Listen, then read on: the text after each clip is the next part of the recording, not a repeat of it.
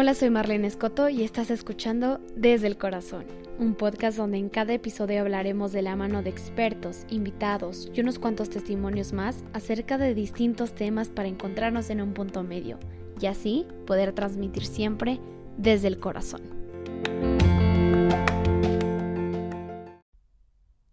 Hola, ¿qué tal? Yo soy Marlene Escoto y como ya vieron, pues este, este episodio no es como cualquier otro este episodio es un poquito especial, ni siquiera es donde normalmente los hago, eh, pero pues creo que todos estos testimonios, los cuales van a escuchar, son de mujeres que han vivido lo mismo que muchas otras millones de mujeres aquí en México, como, otras mujeres que lo han vivido en otros, en otros países y creo que este episodio lo tenemos que escuchar con el máximo respeto y con con una mente abierta porque sé que muchos piensan muy distinto y, y creo que estos testimonios que, que, voy a hablar y que voy a compartir, unos son completamente anónimos y pues para todas aquellas mujeres que me pasaron sus testimonios, muchas gracias.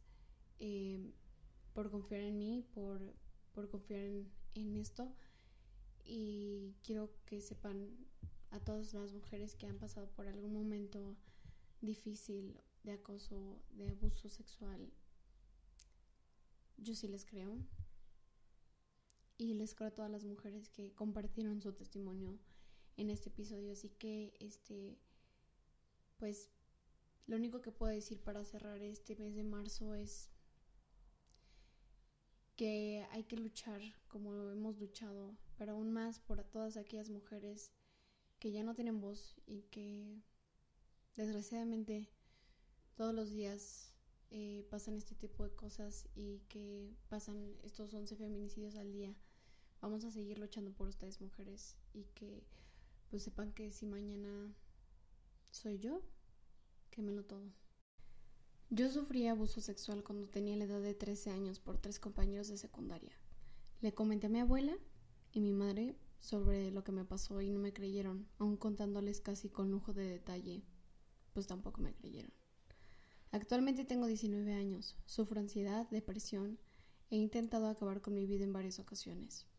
Me siento muy pendeja por ese momento no haber hecho algo. Mi familia es muy machista y en ese momento y pues actualmente les importa más lo que vaya a pensar la gente. Actualmente lo que me mantiene súper de buen ánimo es que hace un año y medio empecé a pues a hacer contenido TikTok y actualmente tengo medio millón de personitas muy buenas conmigo. Me alegran mis días. De mis hermanos soy la mayor, tengo dos hermanos y tres hermanas. Y mi mayor miedo es que alguna de mis hermanas les pase lo mismo que a mí.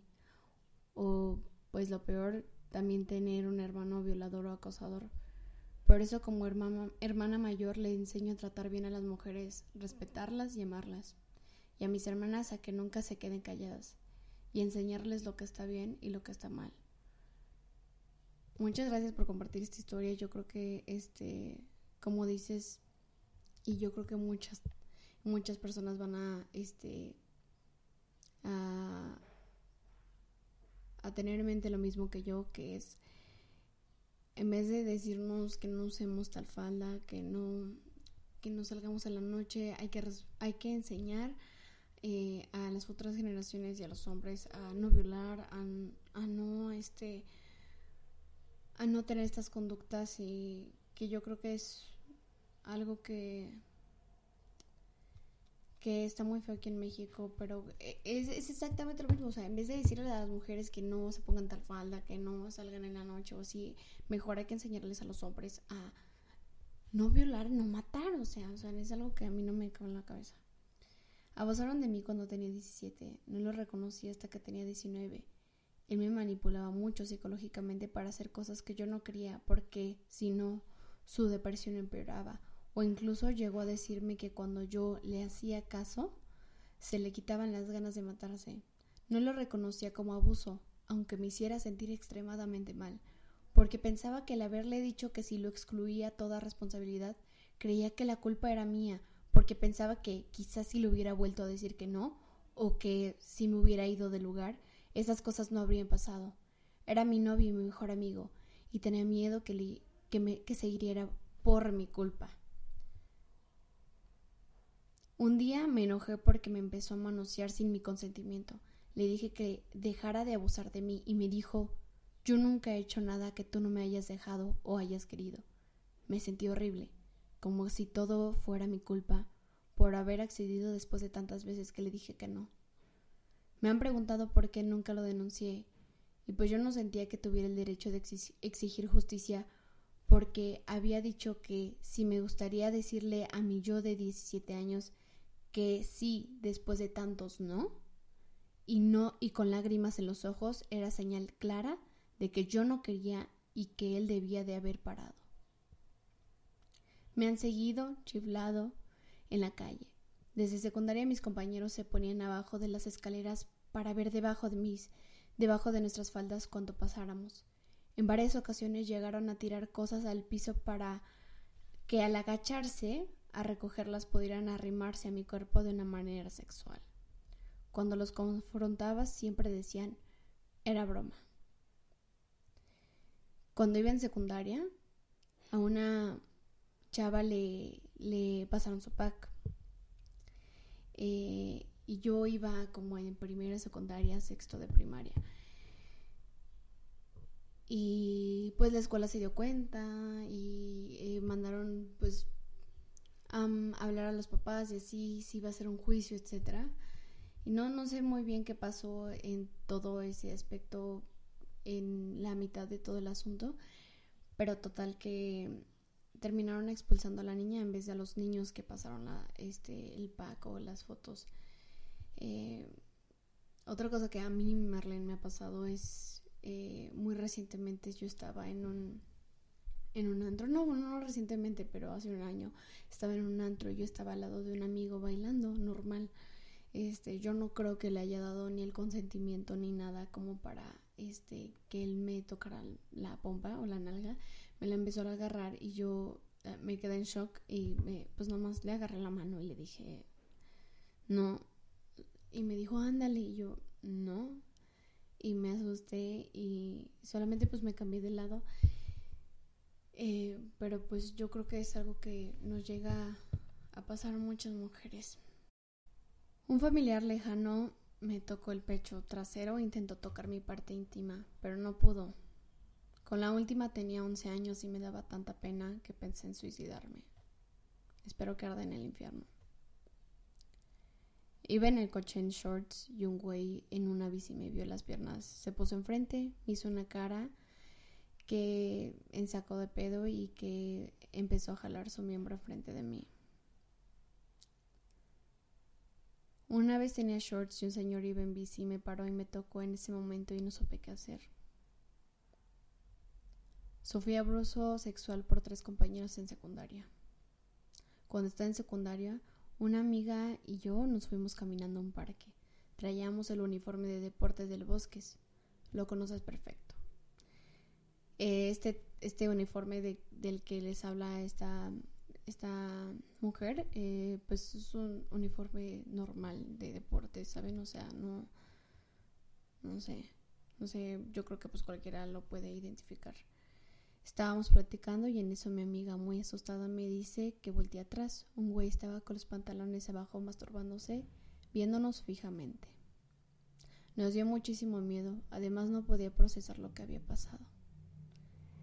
Algo que a mí me pasó con, con mi mejor amiga, este, estábamos, pues nosotros fuimos a un museo y fuimos a ver, este, pues nos gusta mucho la, la, astronomía, entonces fuimos a ver, este, pues una exposición, ¿no? De los agujeros negros.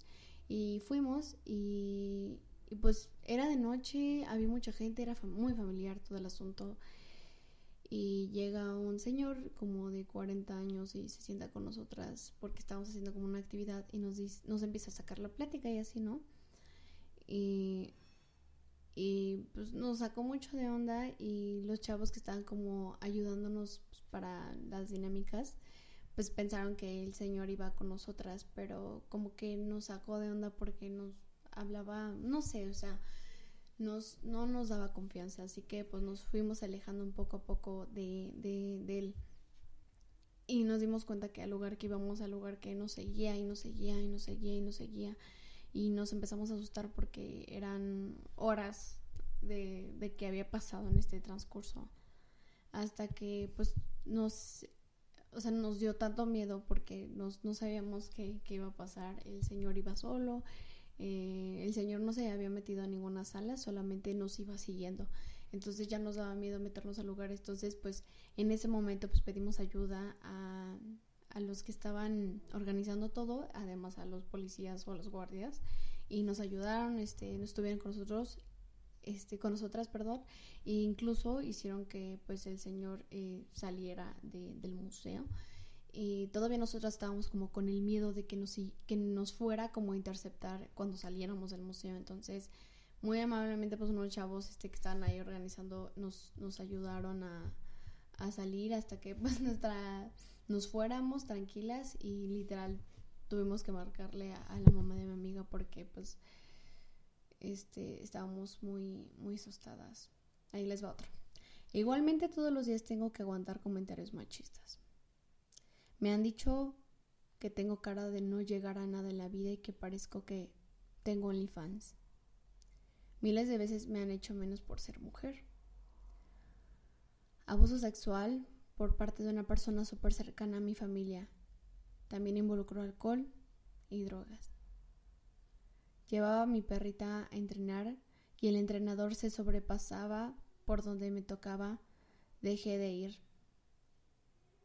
Qué feo, ¿no? Qué feo que ya no podemos ni siquiera ir a, un gimnasio, ni siquiera podamos ir a la escuela porque ni siquiera podemos estar en nuestras casas seguras o, o con calma porque con cualquier lado tenemos ese sentimiento de que nos van a violar, que nos van a matar que van a abusar de nosotras.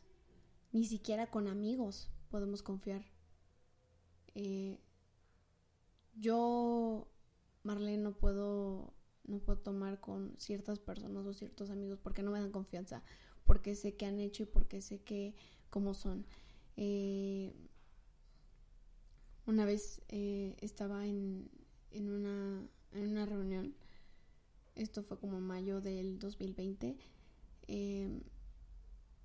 y un amigo, bueno, amigo, ex amigo, eh, me empezó a hacer como tomar y yo dije, ah, pues sí, tomo, no sé qué, y así, ¿no? Y me empezó como a acercar, acercar y le dije, no, no, no, o sea, como que lo quería parar, pero como que él no quería. Eh, y pues yo creo que es algo que todas hemos pasado y lamentablemente pensamos que es normal, pensamos que este que es porque o les gustamos o porque les caemos bien o así, pero o pensamos de que, ay, sí es normal, como que él siempre está encimado de, de niñas, o está encimado de mis amigas, o está encimado de mí, o, ¿sabes? O sea, como que siempre tenemos bien, bien... O sea, todos tenemos, literal, todos tenemos y todos tenemos eh, un amigo, lamentablemente, o amigos, que siempre se sobrepasa cuando está pedo con alguien o con niñas. Y eso lo, lo, hemos normalizado cuando real. No, no está bien y no es algo que tengamos que normalizar. Tenía 13 años cuando fui, perdón, tenía 13 años cuando fui a la plaza donde está el negocio de mis papás y fui al baño. En el transcurso de llegar al baño, un señor se me acercó al oído. Me dijo princesa y cuando regresaba tenía que pasar por el estacionamiento. Y un señor me chifló desde su camioneta y se bajó y me fue siguiendo hasta que vio que entré al local. Se fue, sentí mucho miedo. Es lo que les digo, neta, no podemos estar ni en un pinche lugar, porque en todos lados puede pasar, con tíos, con abuelos, con, con papás, con hermanos, con primos, con, con todos, o sea, en todas partes. Realmente a mí me da miedo irme a correr eh, fuera de mi casa y eso que según eso vivo en un estado eh, pues seguro, que, que en realidad no, a la fecha pues yo no creo que en ningún estado de México sea demasiado seguro como para que tu mujer puedas ir caminando sola en la calle. Y la verdad es muy lamentable porque no, no, no deberíamos de caminar con este miedo. También una, una amiga fue abusada sexualmente, fue violada por un amigo, mejor amigo suya, este y créanme que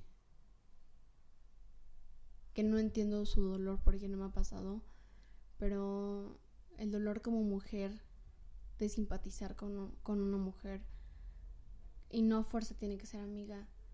A mí muchas veces me han preguntado de que por qué, por qué sufro, porque tengo ese mismo coraje, que si a mí no me ha pasado, nunca me pasó este algún alguna situación similar como una violación. Y es que piensan muchos que no es tu problema si es que no te pasa a ti. Pero al contrario, o sea, si no te incomoda, algo, algo hay mal. Cuando tú no hablas, cuando tú, cuando tú eres, cuando tú no alzas la voz, eres parte del silencio.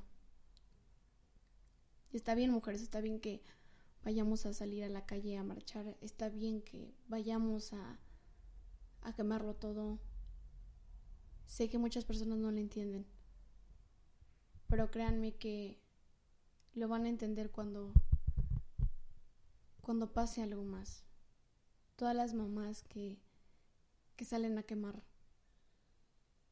cosas, que salen a a pintar y a exigir justicia es por sus hijas que ya no están. Están llorando quemando las cosas en este mes de marzo han pasado muchísimas cosas.